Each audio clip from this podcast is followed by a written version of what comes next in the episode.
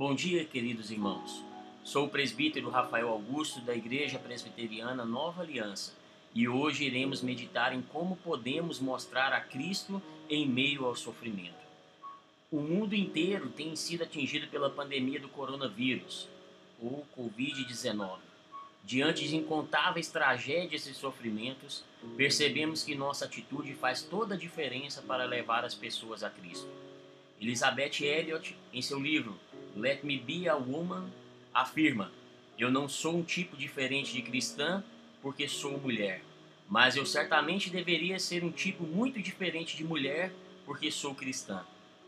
Deus controla todos os acontecimentos deste mundo cada refeição, cada prazer, cada bem que possuímos, cada raio de sol, cada noite de sono, os momentos de saúde e enfermidades.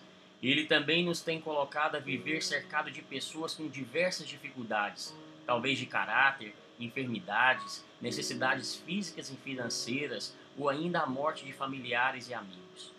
Então, como podemos mostrar a Cristo em meio ao sofrimento? Primeiramente, conhecer e confiar na palavra de Deus.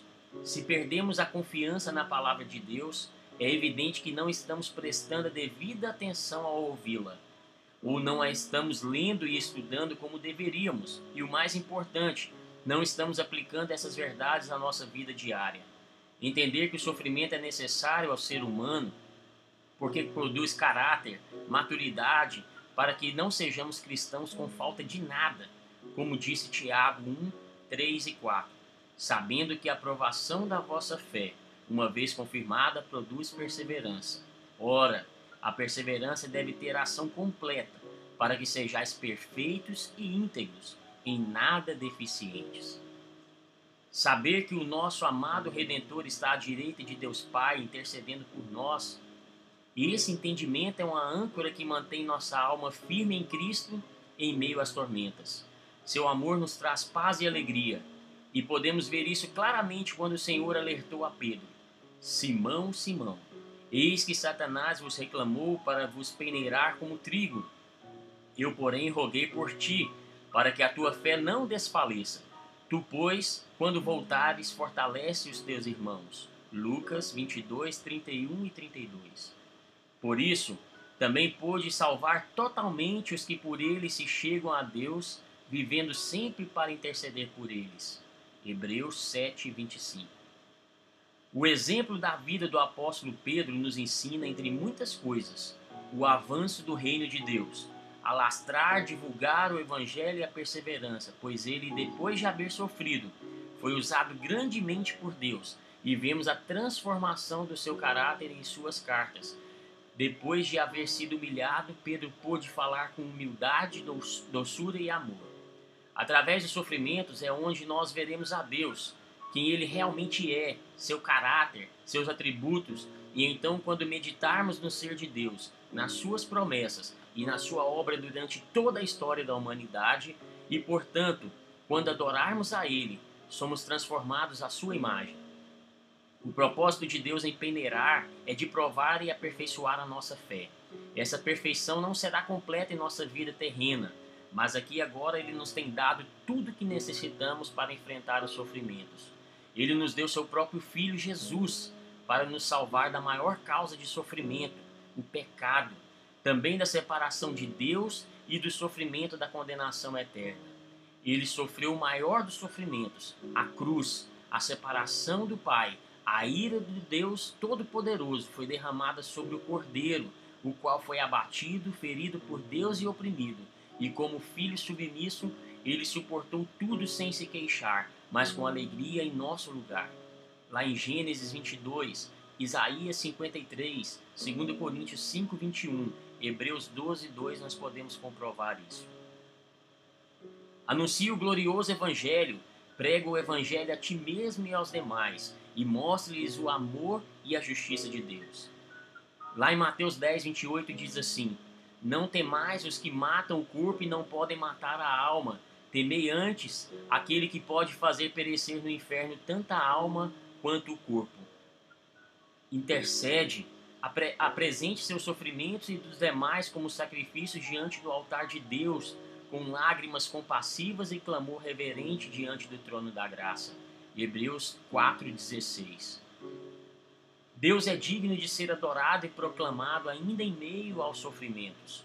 Ainda quando a resposta dele for um não, como vemos nas Escrituras, o não de Deus é o seu único e amado Filho, quando ele clamou para que, se fosse possível, passasse dele a taça da sua ira, e não foi passada, mas foi derramada completamente sobre Jesus. E como fez com o apóstolo Paulo, quando este rogou que removesse o seu sofrimento, lá em 2 Coríntios 12, 7 a 10. Os objetivos das aflições são mais sublimes do que podemos entender quando estamos em meio ao sofrimento. Perseverando, veremos mais a Deus e teremos esperança da glória a ser revelada em nós. Perseverar implica ter disciplina espiritual para aceitar os desafios e sofrimentos de uma maneira que glorifique a Deus. Ora, a perseverança de ter ação completa para que sejais perfeitos e íntegros e nada deficientes. Romanos 5, 4. A perseverança na disciplina é gerada dia a dia em submissão à vontade de Deus. Podemos então provar a verdade da esperança com o apóstolo Paulo. Porque para mim tenho por certo que os sofrimentos do tempo presente não podem ser comparados com a glória a ser revelada em nós. Romanos 8, 18. Lembre-se de que uvas espremidas produzem um bom vinho. Para se produzir bons vinhos, é necessário espremer bem as uvas e ainda coar o caldo para que não fique nenhum resíduo mau. Este é o mesmo processo que todo cristão necessita passar para ter uma fé sólida, madura e saborosa aos olhos do mundo. E então as pessoas verão a Cristo por meio de nossas vidas de sensibilidade, amor e compaixão a eles. Elizabeth Elliot afirma: Vi que é através do sofrimento mais profundo que Deus me ensinou as lições mais profundas. E se confirmarmos nele, confiarmos nele, podemos chegar à certeza inabalável de que ele está no comando. Ele tem um propósito amoroso e ele pode transformar algo terrível em algo maravilhoso. Por isso devemos entender que o sofrimento nunca é em vão. Lá em 2 Tessalonicenses 3,5 fala assim: Ora, o Senhor conduz o vosso coração ao, ao amor de Deus e à constância de Cristo. Com essa verdade compreendida, precisamos então manifestar o amor e a graça de Deus àqueles que necessitam, orando por eles, doando carinho, atenção, alimentos e levando a palavra de salvação. Oremos. Senhor, obrigado porque, mesmo em meio ao sofrimento, o Senhor cuida de nós e ainda nos ensina a fortalecer nossa fé, confiar e depender somente de Ti. Obrigado porque o teu amor nos constrange a também amarmos outras pessoas. Capacita-nos a ser canal de bênção na vida delas e a apresentarmos a elas a palavra de vida, Jesus. Seja com cada pessoa que neste momento necessite de cura, amor, comida ou da tua salvação.